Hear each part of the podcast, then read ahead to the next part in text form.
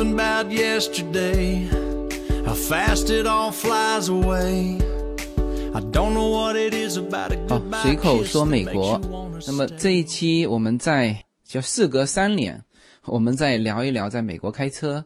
呃那其实有听过我之前节目的应该是知道的就是我随口说美国这个节目呢最早就是三年前就是在二零一四年的那个正月初几，我忘记了哈，这个初二吧，可能就是开始讲我的随口说美国。当时开始的时候，就前面三期，呃，都是讲在美国怎么开车。那么其实我随口说美国的第一批听友，就是蛮大数量的了，就是也是因为到美国来自驾，那实在找不到这个说在美国怎么开车的这个这个资料啊，所以说，呃，就听我在美国怎么开车的这个听友，成为了我呃随口说美国的第一批的听友。那么这个时间非常快哈，这个一晃三年过去了。那么这一期呢，为了叫答谢我的这个第一批的随口说美国的听友啊，那这一期呢，我们叫事隔三年再来说一说在美国开车。那么我就现在和三年前说在美国开车，那当然又不一样了。呃，当时可能是带着一种新鲜感，呃，当然之前的内容其实基本上把在美国怎么开车已经给就大致的都已经覆盖到了哈。那么三年之后，那我也从一个新手，就在美国开车的新手啊，变成了一个老司机。那么在这三年中呢，我是就我和叶子了，就各种交通事故都犯过啊。那我也闯过红灯啊，这个没被没被现场抓住哈，要被现场抓住这个问题就大了啊。也追尾过别人啊。那么叶子是更多事情了，他开的那部车子哈、这已经被他刮擦的前后都已经出过状况哈。他呢是撞过别人，也被别人撞过啊。所以这个我之前说什什么叫体现这个老驴和新驴啊？就是拿出鞋子来看啊，你的鞋子如果是崭新的啊，你就是一个新驴啊。老驴什么呢？那个鞋子一定是呃历经沧桑的啊，这就是叫做经历历经沧桑的这个这个鞋子和崭新的鞋子说的东西啊，可能就不太一样啊。好，我现在就是那个历经沧桑的鞋子啊，虽然嗯时间没有那么久哈，啊，所以啊，现在回过头来再给大家聊一期在美国开车啊。当然，呃，首先，呃，我觉得稍微补缺补漏一下哈，就是把之前可能还没有讲到的啊，或者说讲的不太清楚的，啊，再给大家补一补课。那么其实。就但凡到美国来玩的，听美国啊，从这个自驾就是怎么开车开始听是非常有必要的。两个方面都是刚需啊。第一，你到美国如果跟团，那说句实话，没有自驾来玩的舒服，这个是刚需啊。第二，你如果自驾啊，你凭借着中国的这个驾驶经验到美国来，那说句实话哈，但是当然大部分的人都不会出什么事情，但是事实上你抓住方向盘开出去的那一刹那。特别是开到高速，你就会知道，在美国开车，呃，不是一件容易的事情。很多人到美国来开车，特别是开过高速的，那下来都是一身汗，呃，就是有很多不一样的地方，好吧？那么这一期呢，就就从我现在的这个经验啊，我把一之前的一些觉得讲的不够完善的，我再就第一部分就是再把它稍微细一点再说一下啊。第一个就是这个。四项 stop，这 stop 我之前已经讲过了哈，这个该怎么停，该怎么走。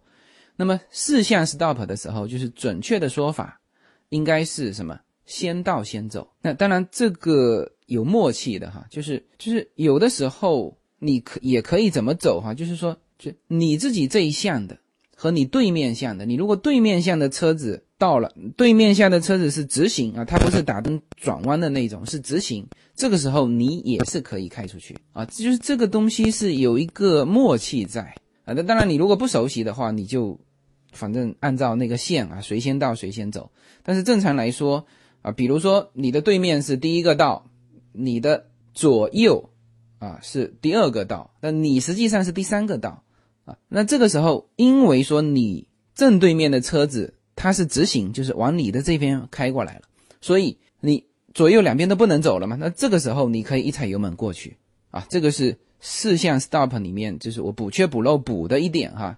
那么第二补缺补漏的就是什么？就是左拐就好。在美国开车呢，就是反正我在美国考车的时候，就是在这个上面被扣分了。那么之前应该我在考车那一集也有说过啊，这这里面再强调一下，就是直行左拐怎么拐哈？当然一种是有指示灯的，有一个左拐的绿色的箭头，当绿色箭头亮起来的时候，你可以拐。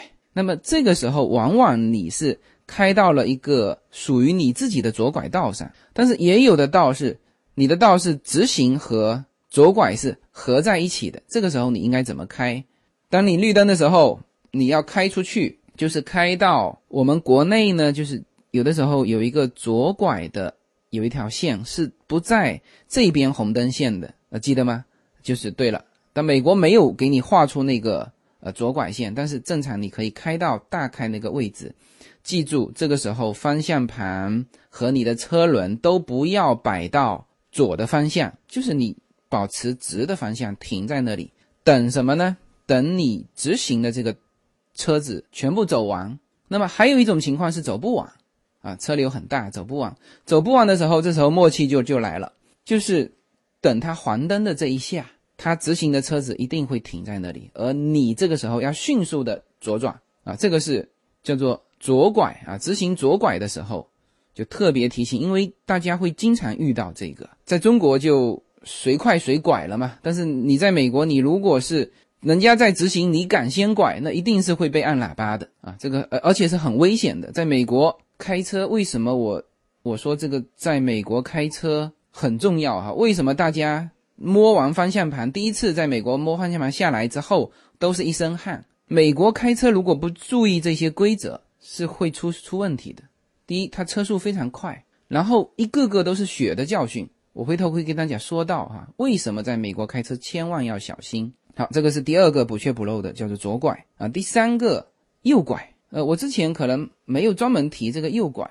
那么右拐就一种当然是有有转向灯的啦，啊，你按照这个转向灯拐啊。那这个那大部分的情况下是没有转向灯的啊。当然你绿灯你当然是可以右拐啊，而且绿灯的时候肯定是它在设计上就是给你扫清了一切障碍啊，也就是说这个横的这一项也没有行人。啊，两边都没有车子，呃，所以说绿灯的时候你没有任何问题，你大胆的右拐。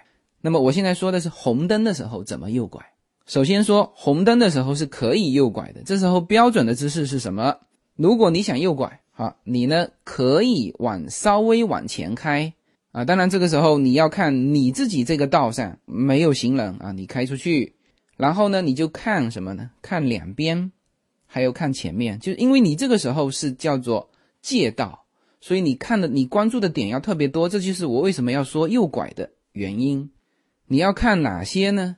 第一，当然你这时候红灯，你的你的横向是是绿灯嘛？横向的时候没有车子啊，这是第一个。第二，有可能你是红灯的时候，什么？你的对面它是可以左拐的绿灯，所以说你这时候又要注意你的对面的车子它有没有往左拐。如果他有往左拐，抱歉，你不能右拐，因为你这个时候是借他的道啊。这是第二个，第三个你要看你拐过去的这个横向的人行道有没有行人在走啊。如果有行人在走，你也不能拐。那么至于说怎么这个过这个人行道，我之前说过了哈，你要让别人走完啊，不要他刚刚走过去你就拐过去啊，这是会吓到别人。这这对于美国人来说，你也破坏规则了。呃，所以呢。前期不是有一个中国的新闻吗？说一个人为了逃票啊，这个穿越这个老虎的这个生活区啊，结果被老虎给咬死了。那么那后来当然老虎也被击毙了嘛。那么有一篇文章就说美国的一个小朋友，他说到说呃老虎好可怜，是因为你的你人违反了规则，因为你违反了规则，那么。老虎把你吃掉，结果老虎被击毙，他觉得老虎很可怜，老虎没有违违违反规则呀。啊，所以说在美国，就是说这个规则很重要，它是一个极其讲究规则的一个国家。呃，如果谁违反规则，那么轻则被鄙视，呃，重则你当然会付出很多代价，呃，要么被罚款，要么就是就是血淋淋的代价。我回头会说到哈。呃，那么第四个，呃，之前可能讲的没讲到的啊，什么呢？我记得我说有一期在就是考车的时候有说到很重要的就是当你变道的时候，你要就是这这个动作要做出来，就是要回一下头，就是要扭一下头。那我当时的理解还只是说啊，这个反正你考官会注意你有没有做出这个动作，那你把这个动作做出来就行了啊。实际上哈，你知道在美国呢，每一个规矩。它都有原因的，就不是说像我们中国好像说，呃，有些人就是说，那我就为了这个考试而去做出这个动作，其实不是。那么我自己在长期美国开车的过程当中，就会发现哈，你真正的在在这个高速路上行驶的时候，你就必须做这个动作。我有两次由于没有做这个动作，就险些出交通事故。你要知道，在高速路上高速行驶的过程当中，一旦出交通事故，都是非常。非常非常危险的，美国的高速路，呃，基本上开出去就是六七十迈啊，有的时候我们稍微开快一点，还能踩到八十迈啊，这个都是一迈等于一点六嘛，那都是每小时一百多公里的这个速度在走。那么为什么说他要扭一下头呢？这个动作在中国，呃，我不知道交规里面有没有哈，呃，可能也会告诉你说应该，但是在中国就是个形式。为什么？因为呢，你在行驶的时候。在中国呢，就是你的你变道的时候，是一般情况下是减速变道，就是说你你的速度会变化一下。那么这个时候，你从你的这个后视镜是可以看到车子的。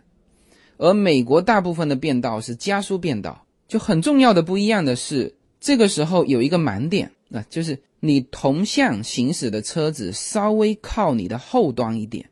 无论是你是在往左边变道还是往右边变道，哈，它呢会以和你相同的速度在始终在你的盲点上啊，记住哈，会以和你相同的速度始终在那个盲点啊，这个在中国是很少遇到的，是吧？有的时候你会觉得，哎，我速度这么快了，怎么可能还有这个点看不到呢？它就是看不到，所以这个时候你必须扭过头，看到你的后车窗，记住哈。你要是往往右变道，你一定要看到你的右后车窗的那个位置有没有车子，因为那个位置是你通过后视镜是看不了的啊。如果你这个时候没有做这个动作，没有看，你往那边一拐，啪，正好撞上了，好吧？这个是我觉得很重要的一个补缺补漏的地方，因为我自己就经常犯，我自己犯过两次这种错误，当然没有出交通事故哈，但是都是。想起来都是有后怕的，所以说我现在开车就是我必须是完整的做出这个动作，我才敢变道。Then we were over，we were break 大家好，二零一七年我将继续更新我的移民专辑。随口说美国移民专辑是一个一步一步指导你实现美国梦的更加专业的一个专辑。现在在我的名字下分为专辑版和单集版。大家也可以在喜马拉雅上搜寻“随口说美国移民专辑”，你就会找到这两个专辑，相同的内容，不同的付费方式，欢迎点击。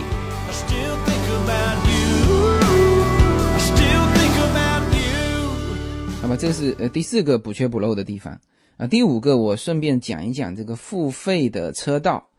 那么大部分的旅游的人哈，他是不会去买那个呃付费的那个计费器的。那那么在洛杉矶住的人，他当然还根据自己家到公司或者是常去的地方的这个路线有些路线他就不需要买这个呃这种就是付费的这种计费器，他就不上那个付费车道嘛啊。但是这里面该讲的是什么呢？就是有些人会因为不懂得那个是付费的车道。开上去了，呃，然后呢，你这是违规了嘛？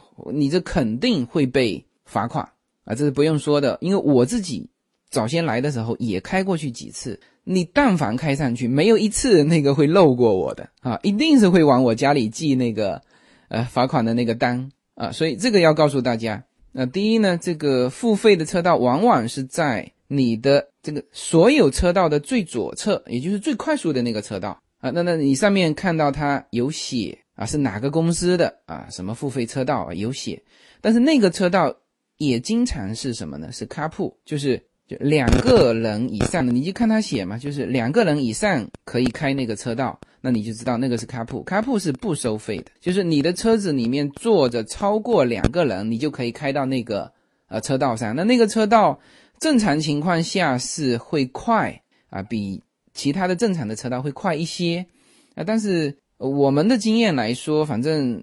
我们经常开十号线这这边的卡铺，好像有的时候也不会快啊。所以说，你如果搞不清楚这个到底是卡铺还是收费车道，那你就正常走普通车道就算了啊。那么那个付费车道呢，还有一个蛮有意思的，就是说你买了那个呃付费的那个设备是装在车辆的前头嘛，就它还能够设置，就是说，比如说你是一个人的时候啊，怎么收钱？两个人的时候怎么收钱？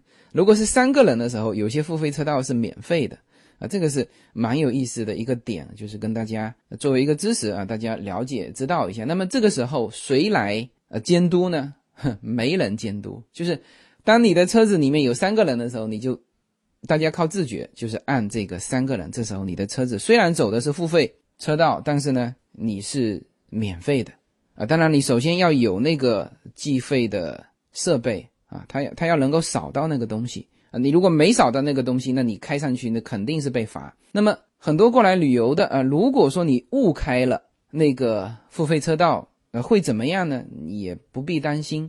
第一，你旅游的时候都有这个就是租车公司的，就你的信用卡有在那边授权嘛。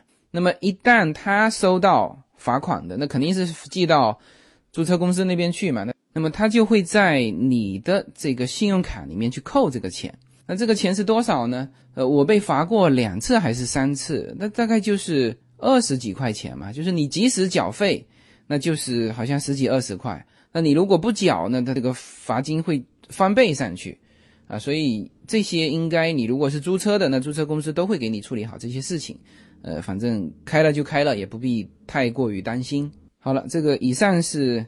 就着重再强调一下，在美国开车的一些呃该注意的一些东西啊，当然基础的我在之前都讲过了。那么美国你其实在这边待久了之后哈，你会发现美国人是蛮守规矩的。那么你再进一步去了解，你其实就会知道他的这个规矩是用严格的法律、严格的奖惩制度啊，主要是处罚制度。来让大家养成的这个习惯哈啊，我首先说处罚啊，其实处罚还是好的，就最坏的是我之后会讲到的，就是你如果不守规矩，你自己会就遇到交通事故啊，或者是你会被人告啊，告到非常难受的地步啊，所以说你如果说啊我不守规矩，我是被这个这个罚款，我觉得这个代价还是轻的。那我先说这个罚款。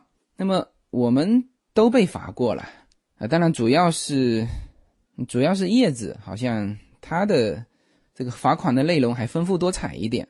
那我好像只遇到乱停车的这个罚款，还不是乱停车，是停车超过了他的时间啊。有的地方他写呃一个小时停车嘛，那么有的时候你以为没人看，带侥幸心理，那实际上呢旁边都有人看。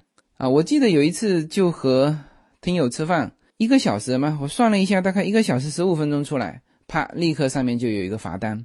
嗯，我基本上还只是遇到这样的，那叶子就多了，啊，他超速，好像超速两次吧，啊，有一次罚的特别重，罚了三百多美金，那他就特别的不甘心，他就觉得说啊，可以去行政诉讼一下。那么因为这里面有一个。我之前说到过的一个一个小手段啊，就是说什么呢？你你去行政诉讼，如果是这个当时处罚你的那个警察，他没有有事情没有到庭的话，那么这个时候法官会判你胜诉。当然，这个是实际上我也不建议大家用哈，就是用了也没用，就就叶子那次就用了嘛。呃，当然他是对那个呃处罚是有自己是认为是没有超速。啊，所以他是去这个行政诉讼的，倒不是说他去赌那个那个警官不到庭哈，那结果判下来也是他败诉啊，所以叶子还上过法庭呢，我法庭还没上过哈，那么照样是被罚啊。那么他还有一次在机场打电话，然后警察过来啊，那么他也也用了我好早之前说的一招，叫做什么都 say no 嘛。啊，你问他怎么，他说我不会，我不会英文。他想就是想糊弄过去，因为他机场打电话，说句实话，他是在机场就停靠在旁边的时候打的这个电话，就是他也觉得呃不是很严重嘛，但是反正你手拿着这个电话在打，这个就违规了。因为美国很明确嘛，你要么你就是用车内的蓝牙，要么你可以用耳机，但是耳机还不能两边都塞上。那你手把这个电话拿起来打，你这个肯定是违规了啊，这不用说。那么他当时也想说啊，我不会英文，你是不是放我一马？哎，这里是洛杉矶，警官立刻就从旁边找一个会说中文的过来了啊，所以说他那次也没逃过去。那这些。就是都是处罚了，罚款。我觉得这个还是最轻的。那我接下去说一些，你如果违反规则，就是美国的一些规则设定，它不是无理的哈，它不是说没有道理的。你最后发觉这些都是很有道理的啊。所以说，被警官发现处罚你就损失一点钱，这个我觉得是你犯下这个错误最轻的一种这个损失了。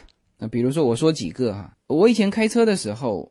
就在美国开车哈，就是右转的时候，有的时候没打灯。那么叶子就给我讲过一个事情，这是真实的血淋淋的事情，是我们现在共同的一个朋友，因为我们我们这边美国的朋友都是家庭朋友了，没有说哪一个是叶子的朋友我不认识，或者我的朋友叶子不认识啊，很少的，除非工作上的。但是如果是说朋友，一般是家庭朋友，所以呢，那个人我也认识。我之前我只知道他早年丧父，他的父亲是在美国这边去世的，但不知道他父亲是怎么死的。后来知道他父亲就是右转的时候没有打灯，因为你右转的时候没有及时打灯的话呢，他后面的车子不知道你的你右转，他还以同样的速度跟你靠的比较近的在行驶，这个时候你右转，你你不可能原速度转过去嘛，你肯定是就会减速。转过去，当时他的父亲就是这样子，我不知道是说没有打灯，还是说打灯打的比较慢，后面的那部车就嘣撞上去了啊！他父亲就是这样子去世的。后面那部车是一部破车啊，上面是两个墨西哥人，那个下来一看就是根本就是就穷的叮当响的。然后呢，车子也没保险，然后呢，就整个事故出来之后，他们家没有得到任何赔偿啊。然后就是这个这么一个血淋淋的教训。那么，因为为什么叶子会跟我说到这个哈？因为我就是我刚才说了，我自己早先开车的时候是很近距离再去打灯。那么后面的车子就按我喇叭嘛，就是我没有遇到过说因为这种事情被人追尾，但是后面的车子按我喇叭，我那时候还跟叶子说，我说我这个有打灯啊，是吧？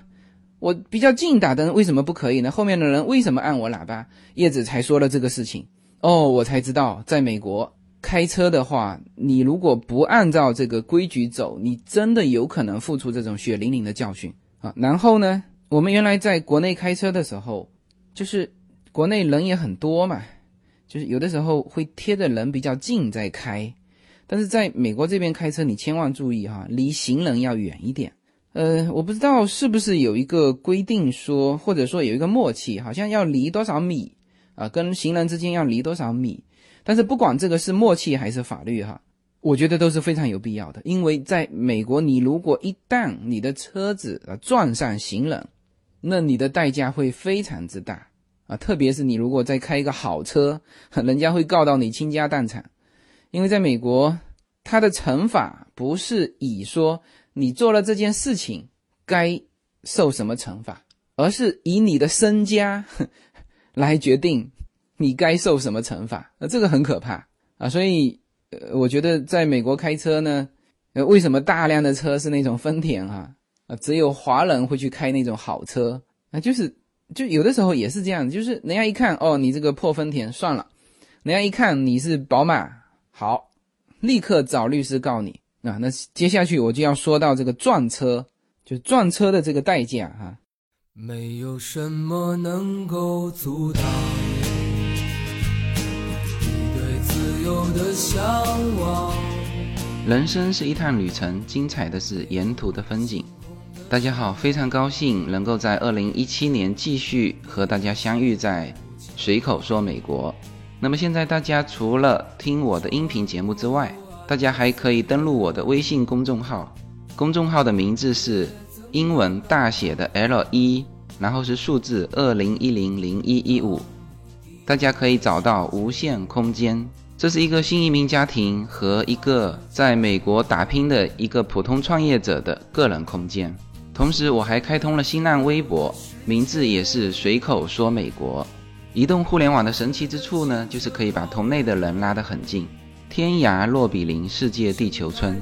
让我们享受这个自由连接的世界吧。蓝莲花。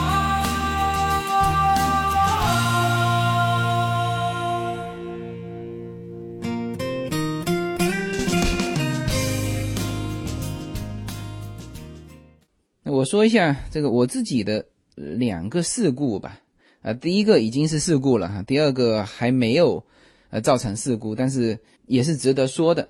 我大概在十二月初的时候，在高速上，因为那个高速是处于停停走走的状态，就属于快堵车的状态。那个时候呢，就是那确实是看了一下手机啊，因为就就在车里面操作了一下，有一个动作。然后呢，就跟前面的车子就撞上了，就追尾。我追别人，在高速高速上，那不是那么快的速度哈，就是停停走走的时候撞上的。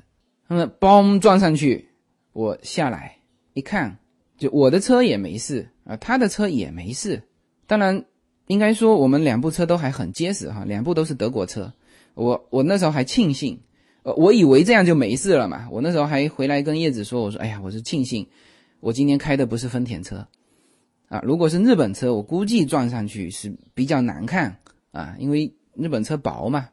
好，当时呢，前面的那位司机啊，是一个很年轻的金发女郎，那么就很从容的下来，拿出她的保险卡。那我一看她拿出保险卡，那我也知道我该做什么嘛，是吧？我就立刻也把我的保险卡拿出来，然后呢，他把他的保险卡给我，那我就拍了一张嘛，我的保险卡他也拍了一张，然后呢。我还看了一下他的车子，然后我跟他讲啊，那这个时候我们已经把这个车子都泊到旁边去了哈。就第一件事情，如果你觉得没有什么太大的事情哈，你们可以处理，不需要叫警察，那你就也是他指导我说，哎，我们停到旁边，那我就停到旁边了。就那个时候说话的时候，我们已经在旁边的那个停车带把车子停下来了，就不影响车流嘛。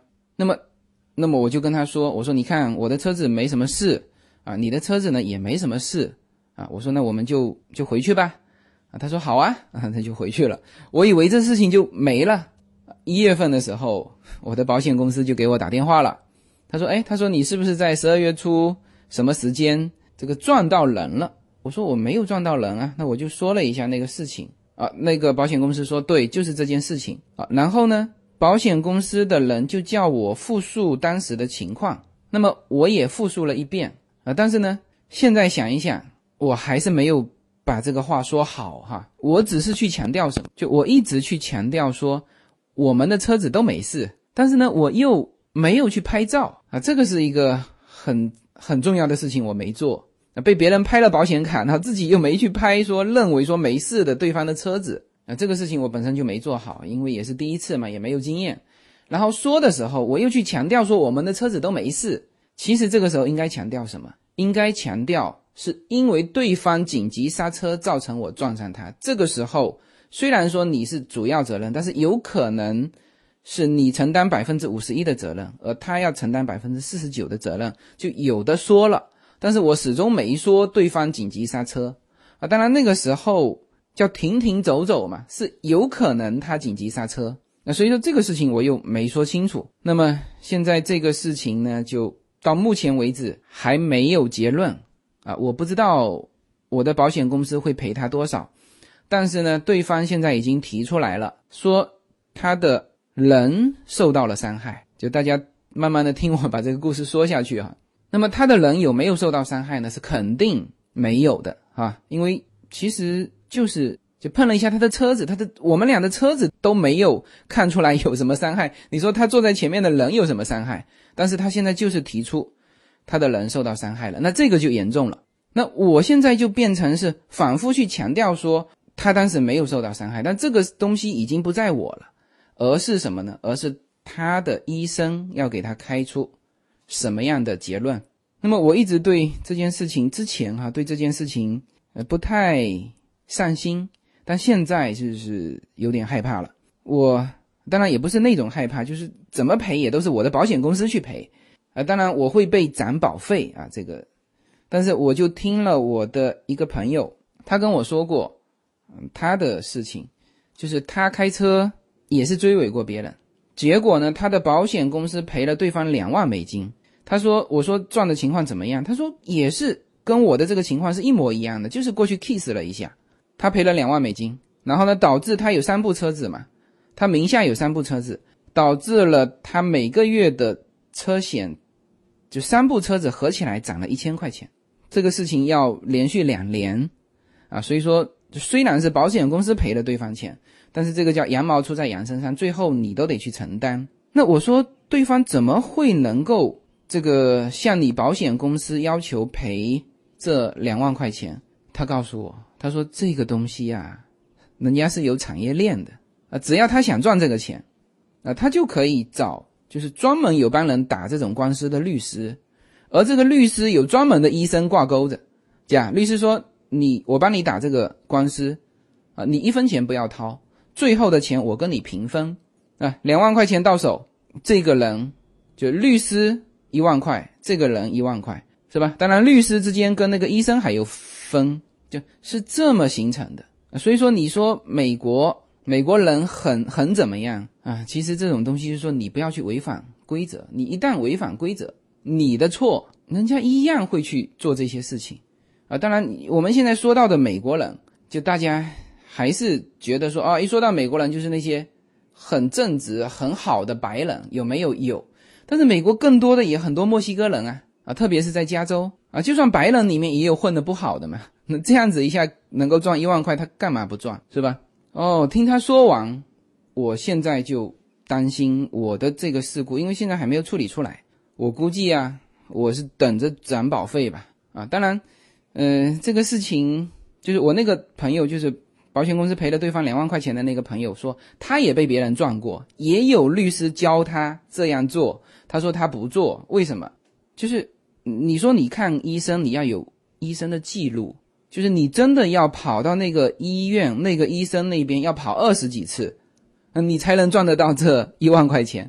他说我没那时间啊，明白了吗？就大致上是这么一种情况。就是这个人如果想赚这个，当然他如果真的是被撞出什么脊椎有什么问题，那他肯定会去看嘛，是吧？这是真真实的。但是如果只是小小的 case 一下，他又能够赚到这个钱，他也不是那么容易的。他要跑二十几次那个医生那边。那但但是有一些人他就就想赚这个钱，所以这个我现在开车就特别小心，跟人家保持车距。然后呢，叶子在这一点上就比我运气要好，他撞过别人，也是跟人家追尾了啊，kiss 了。然后呢，对对方是个华人，下来看了一下车子没事，那就就提醒叶子你以后开车要小心哈，啊就走了，也没有去拍那个保险卡。啊，所以说这个时候你说华人怎么样啊？白人怎么样？就是各种人群，就是都有宽容的人，也都有苛刻的人啊。大家不用用这个民族去界定这些东西。那么叶子也被别人车子追尾过，也是 kiss 过，他也是下来看了一下车子没事就算了嘛，就走了嘛。那我的运气就不太好了。那这个事情我也不知道最后是什么结论。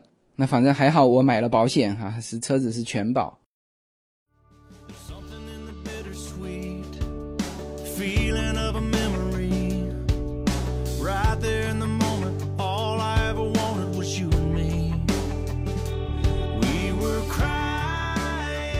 二零一七年，Yuna Story Time 将继续更新。在这里，Yuna 将用她纯正的美国英语为小朋友们讲故事，以及她身边发生的好玩的事情。大家可以直接在喜马拉雅上搜寻 Yuna Story Time，Yuna Y U N A 故事时间 Yuna Story Time，大家可以直接收到这个专辑。欢迎小朋友们点击收听，在这里，您的孩子将和 Yuna 共同成长。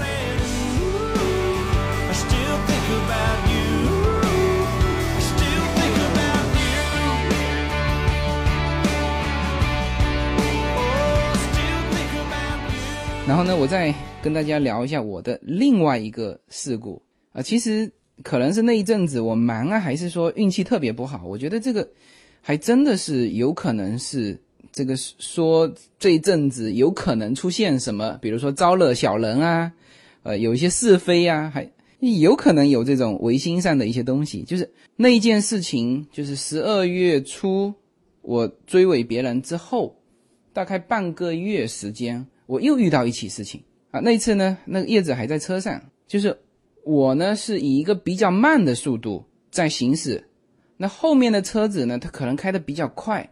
那因为我们那个道啊比较大，我是稍微偏左一点，他是稍微偏右一点，他可能有想从右道超车，但是呢，我的那个那个道，我们那时候在沃纳那边那个道，你知道哈，就是就是右边的这个道，它有预备出来停车的，所以说右边的这个道是比较大的，它其实是可以分成两个道。然后呢，我当时是稍微靠左一点，那他这时候叶叶子突然说说，哎，我们往右拐，那我就打灯往右拐，那这个可能打灯的速度和右拐的速度快了一点，后面那部车呢，他没有撞上我哈，就把他吓着了，他就什么呢？他就也同时紧急的右打方向盘，开到那个呃右边的那个道里面去了，就是也往右转，然后他停下来。还把我吓一跳嘛，是吧？我往右拐，怎么突然间有一个道从后面冲上来，呃，然后在我们前面，那我就我就开上去问他，我说你你没事吧？然后呃是两个很年轻的墨西哥人，是白墨，那么他就跟我说，他说你怎么能够这个突然间往右拐？呃，我说很抱歉，我我正好想往右拐，因为其实他的速度很快。然后他就叽里呱啦在那边说了一通，那我就不管他，因为我们两个车子完全没有碰上，那最多是什么呢？最多是把人家吓了一跳。那他自己的车子车速也够快的。好，我原来想这样就结束了嘛，是吧？那我就开走了。哎，结果发现他的车子一直在后面跟着我。哎，我就把车子停下来，我我说怎么了？然后他又上来跟我说了一通，哎，他他说你刚才突然间往右拐，我怎么样怎么样说了一通。然后呢，他就提出要求。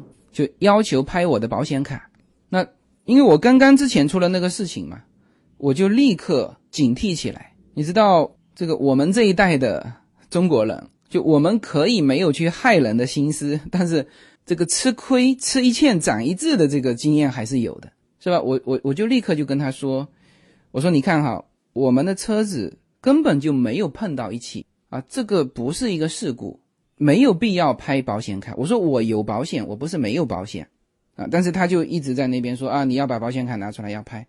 然后呢，我我就预感到这个有可能是我们，当然他不是说是那种碰瓷哈，但是呢，他就有那个感觉，就是说要求我们负责。因为这个时候虽然说你的车子没有碰到，但是呢，一旦被他拍了保险卡，完全有可能什么？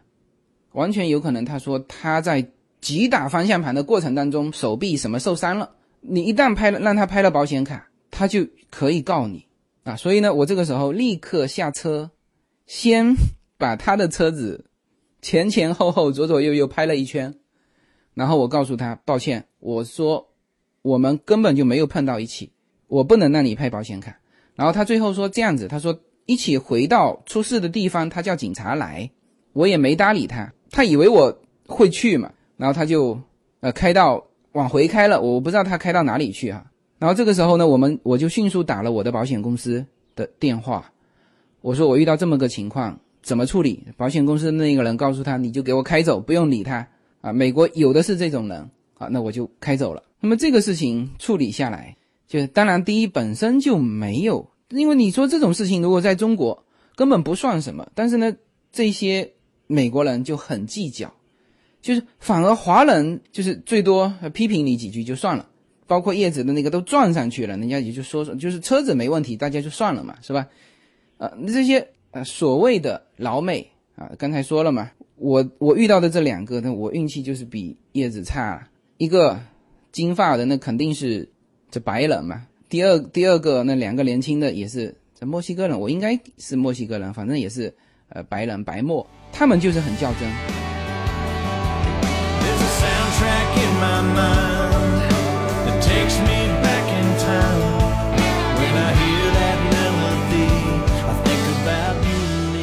OK，那么时隔三年，那么我又重新这个说这个在美国开车，这个目的有两个哈，一个呢当然是对我的第一批的随口说美国的听友啊有一个这个答谢。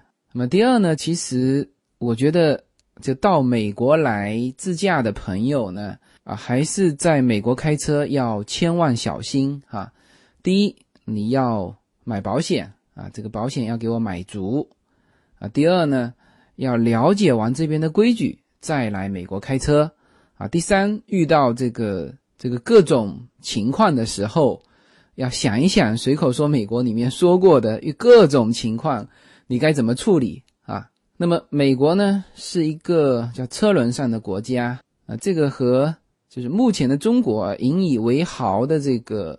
高铁是一样的，那美国其实引以为豪的就是它的高速公路啊。这个美国呢，啊车子便宜，油便宜，啊高速路不收费啊。这个呢是在美国自驾呢是一件很舒服的事情啊。所以呢，所有到美国来的朋友啊，我是尽量建议大家自驾游，要敢于去租车啊，敢于去开这个车啊。当然，开车之前要把。随口说美国之前的这些开车的这个系列，先听一遍，反正也没几集啊。啊，当然洛杉矶呢又是一个呃特别要求要开车的一个城市啊。可能你在纽约你可以坐公共交通，可以在其他的城市可以去打的啊，但是呢，呃洛杉矶呢你是很难打到的的哈。你可以打 Uber，就整个加州 Uber 都是很好用的。啊，所以说在没有开车的情况下呢，你尽量是这个把 Uber 的这个软件啊给给搞清楚啊，因为现在 Uber 也退出中国市场了。那前一阵子在 Uber 在中国也能用的时候，同样的软件好像是在洛杉矶这边也是能用的，好吧？那么最后呢，衷心希望啊，所有呢来美国旅行的朋友能够在美国玩得开心。啊，充分的体验美国的这个公路文化啊，尽量开车要小心啊，一切顺顺利利，好吧？那这期呢就到这里，谢谢大家。